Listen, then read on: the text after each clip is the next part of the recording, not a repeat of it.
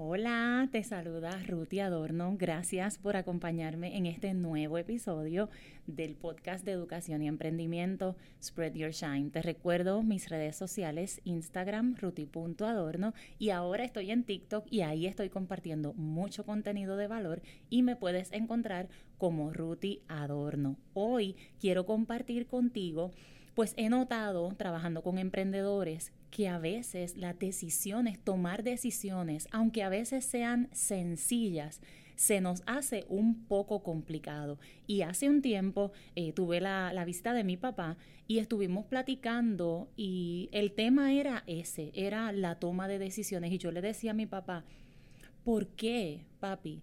Hay personas que luego que ya pasa un tiempo largo, se arrepienten de no haber hecho algo que en su momento pudieron hacer, de cambiar, de emprender un nuevo negocio o de renunciar tal vez a un negocio, tomar simplemente una decisión. Y él me dice, mira Ruti, después de los 60, 65 años, las personas comienzan a analizar qué fue de su vida y comienzan a ver todas las opciones que tuvieron y no tomaron por tal o cual razón. Y luego de eso, eso se me quedó en la mente y yo dije, yo he vivido algunas situaciones que para mí han sido importantes y han marcado drásticamente cómo yo tomo decisiones, porque ya me di cuenta que estoy aquí prestada, un día me voy a morir y quiero que cada decisión que tome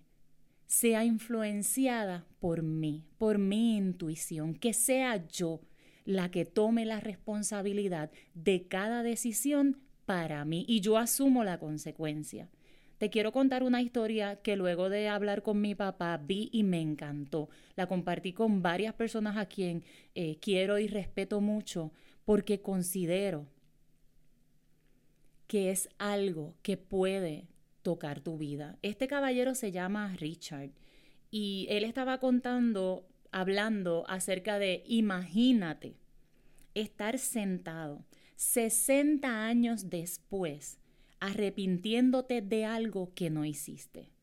Es como sentadito en esa mecedora diciendo, ¿qué hubiera sido de mí? Mami, como él, ¿verdad? Le llamaba a una persona que lo crió y era como su abuela, ella tenía un maletín guardado y ese maletín tenía unas iniciales. Una semana antes de mami, que era como ella, él le llamaba a ella, morir, ella estaba sentada con ese maletín llorando. Y Richard le pregunta, ¿qué te sucede? Eh, ¿Qué sucede? ¿Por qué tienes ese maletín? ¿Qué pasó? A lo que ella entonces comienza a contarle una historia. En el 1928 ella se muda a Canadá, ¿verdad? Siendo jovencita. Conoció a este hombre y se enamoró perdidamente de él. Mantuvieron una relación, este hombre le pidió matrimonio y ella súper emocionada regresa a su país para contarle entonces a sus padres, quiere decir que ya era una adulta para contarle entonces a sus padres de la relación que estaba llevando, lo maravilloso de este hombre, lo bien que se sentía y que iban a casarse. A lo que sus padres le dijeron, ok, él practica nuestra misma religión. Mm, ya viene, ahí vemos la presión de la sociedad. A lo que ella responde, no. ¿Qué sucede? Él comenzó a escribirle cartas porque no supo más de ella y todas las cartas a él le fueron devueltas.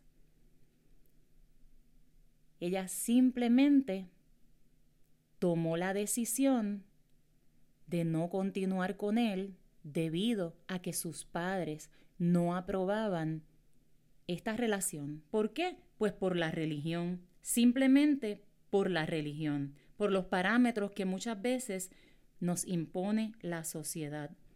Él escribió muchísimas cartas, todas le fueron devueltas.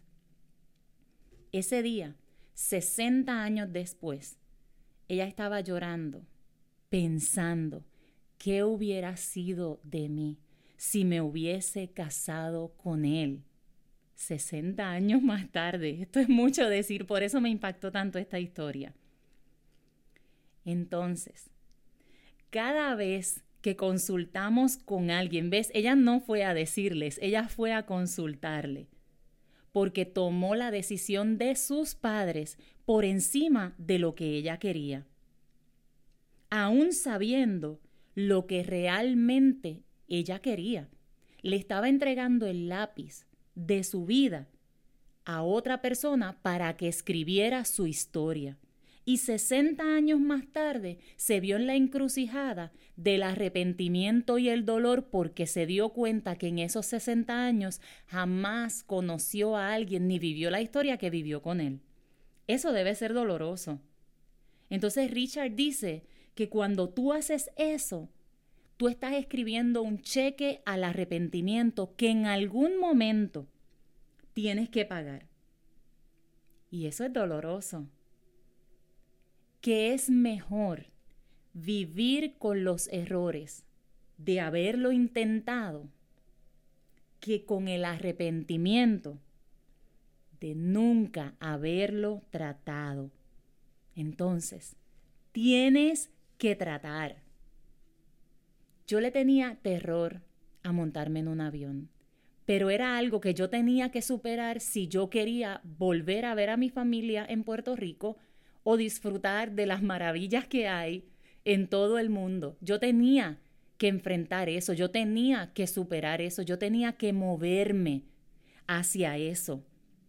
Hace algunos, te diría, 10, 15 años, conocí una, una maestra, al igual que yo, y ella decía que siempre su pasión había sido el estilismo, pero no lo había estudiado porque todos en su familia tenían una profesión. Y esa profesión que cada uno tenía incluso tenían grados doctorales. Pues ella no quería tener un oficio que no involucrase un logro académico, que no involucrase premios, que no involucrase eh, estudios y todo esto. Hablando, ella dice, eso era lo que me apasionaba. Hace como algunos cinco años atrás, la encontré nuevamente en Facebook y es estilista ya no es maestra. Ya no es maestra. Ya en estos tiempos hemos superado muchísimos estereotipos que se crean en cuanto a profesión, en cuanto a emprendimiento, en cuanto a negocio, en cuanto a relaciones. Ya hemos superado muchísimo de eso. Tengo una amiga personal, Coralis, del Lovely Sublime Studio, la cual también se graduó conmigo y todo lo que estudió de maestra lo está ejerciendo, ¿sabes cómo? Con sus hijas hermosas y en su estudio de arte. Todo lo que tú vives a través de toda tu vida, siempre le encuentras utilidad en algo. Entonces, no es perdido. No es perdido todo lo que tú vives. ¿Cómo tomas decisiones? La decisión que ya tomaste, ya todas las decisiones que has tomado, en ese momento para ti fueron la mejor opción. So, no hay tiempo para voltear atrás. ¿Qué vas a hacer a partir de hoy? ¿Cómo tú tomas decisiones? Escucha tu propia voz. Cuando estás solo, esta es mi mejor guía. Y la mejor guía que yo he encontrado en mi coach y en otras personas a quienes respeto y admiro. Escucha tu propia voz. Cuando estás solo, y tienes que tomar esa decisión X. Estudiar, mudarte, emprender, cambiar de negocio, cerrar un negocio, abrir una nueva puerta. Cuando estás solo tú contigo mismo, con esa decisión, ¿qué te hace sentir? ¿Te emociona? ¿O te hace sentir triste? ¿Cómo te ves logrando eso? ¿Te ves cansado? ¿Te ves agotado? Te pregunto ahora, ¿te ves 10 años más viviendo lo que estás viviendo ahora? En ese stop, en ese momento ahí frisado, detenido, sin tomar una decisión a derecha o a izquierda. ¿Te ves así? Entonces, Escucha tu propia voz. Déjate guiar por eso que Dios ha puesto en tu corazón, porque sabe lo que tú necesitas y más que todo lo que mereces. Eso me costó a mí mucho entenderlo, porque yo estaba completamente rodeada y aplastada por los parámetros de la religión, por los parámetros de lo que supuestamente es correcto y de lo que supuestamente se debe hacer. Yo estaba totalmente detenida por lo que otras personas dijeran, o por lo que otras personas habían establecido, o por lo que yo había aprendido que yo pensaba que era correcto. Hasta que comencé a escuchar lo que Ruthie quiere. Desde que yo comencé a escuchar lo que Ruthie quiere, las puertas se me comenzaron a abrir. Esta conferencia que yo tuve la oportunidad de viajar, que di en inglés, yo estaba aterrada, nerviosísima, pero a la vez estaba emocionada. Yo decía, es que yo lo, yo lo quiero hacer. Dentro de mí estaba la emoción, yo quería hacerlo. Pero las voces de afuera me decían, ¿y si te equivocas? ¿Y si no te sale bien? ¿Y si te cancelan cuando llegues ahí? ¿Y si dices un disparate y luego nadie te entiende? ¿Y si se burlan de ti? Easy, easy, ese easy es el que nos aplasta. Calla ese easy. Cállalo. Calla ese easy, cállalo. No lo dejes hablar. Escucha tu propia voz. Toma el control de tu vida. Toma el control de tu vida. Asume responsabilidad y di, este es mi plan, estos son mis pasos, ok, ahora mismo tengo este trabajo. Gracias a Dios porque tengo un trabajo.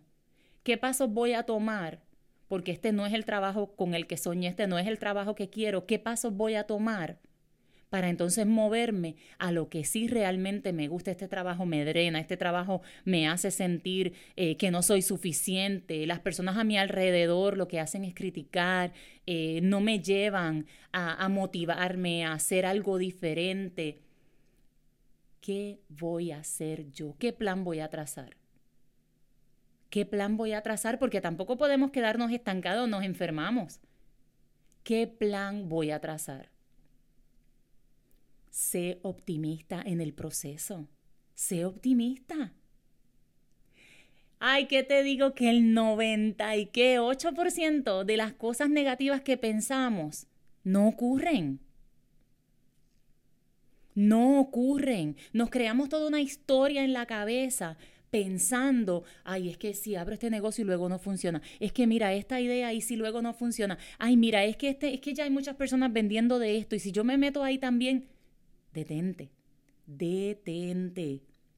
Y volvemos a la primera, escucha tu propia voz. Toma el control de tu vida, haz planes. Y luego, sé optimista. Sé optimista. Sonríe. Levántate con buena actitud, sé agradecido. Y la cuatro, trabaja en ti. ¿Sabes por qué te digo trabajar en ti? Porque para tú silenciar todas las voces que te dicen, no, mira, si ya tú hiciste esto, tú tienes que cumplirlo hasta el final. No, mira, si ya tú diste tu palabra aquí en este trabajo, tú te tienes que quedar ahí por 30 años. No, mira, si ya tú dijiste que ibas a hacer esto, no, podemos cambiar, podemos cambiar. La vida que diseñamos hace 20 años tal vez hoy día no funciona. Podemos cambiar. Trabaja en ti, en ti, porque cuando se hace más fuerte la voz de otras personas que la tuya, es porque necesitas trabajar en ti. Comenzar a acercarte a gente que te inspiren, escuchar, ver personas que te motiven, que te eduquen, que te alienten, que te lleven a ver el lado hermoso de la vida. Trabajar en ti es volverte seguro, segura de ti misma, de ti mismo es confiar más en ti que en la palabra de otros. Y para cerrar, te quiero compartir una reflexión que me encanta. ¿Por qué me encanta esta reflexión? Porque cuando muchas veces no sabemos qué decisión tomar, esta reflexión te saca de dudas. Y dice de la siguiente manera. Cuando te encuentres entre dos opciones y tengas que elegir, esto es algo que siempre funciona no solo porque por fuerzas te saca de duda, sino porque ese breve momento en que lanzas la moneda al aire, de repente ya sabes qué cara quieres que salga. Agarra una moneda. Y no es a cara o cruz. Es que cuando tú la lanzas y esa moneda está arriba, ya tú vas a saber cuál es la decisión que tú quieres tomar. Ya tú sabes qué es la cara que tú quieres ver esa moneda. Esa que te hace sonreír, esa que te hace vibrar diferente, esa que te tocó la puerta y te dice, hola, estás vivo, qué estás haciendo con tu vida, qué estás haciendo con los talentos que puse en tu corazón, qué estás haciendo con la palabra que deposité para ti, qué estás haciendo con todo eso que tienes y que eres capaz de lograr, de impactar, de motivar y de inspirar a otras personas a través simplemente de tus acciones. La vida no es complicada, la complicamos nosotros. Decide por ti, decide comenzar a vivir. Algo que yo comparto con las personas que me tienen la confianza y me dan la oportunidad de hablarles es que mis hijos en un comienzo no entendían muchas de mis decisiones. Sin embargo, algún tiempo después, mi hijo mayor me dijo, mami, ¿sabes qué? Me gusta la mami que tú eres hoy.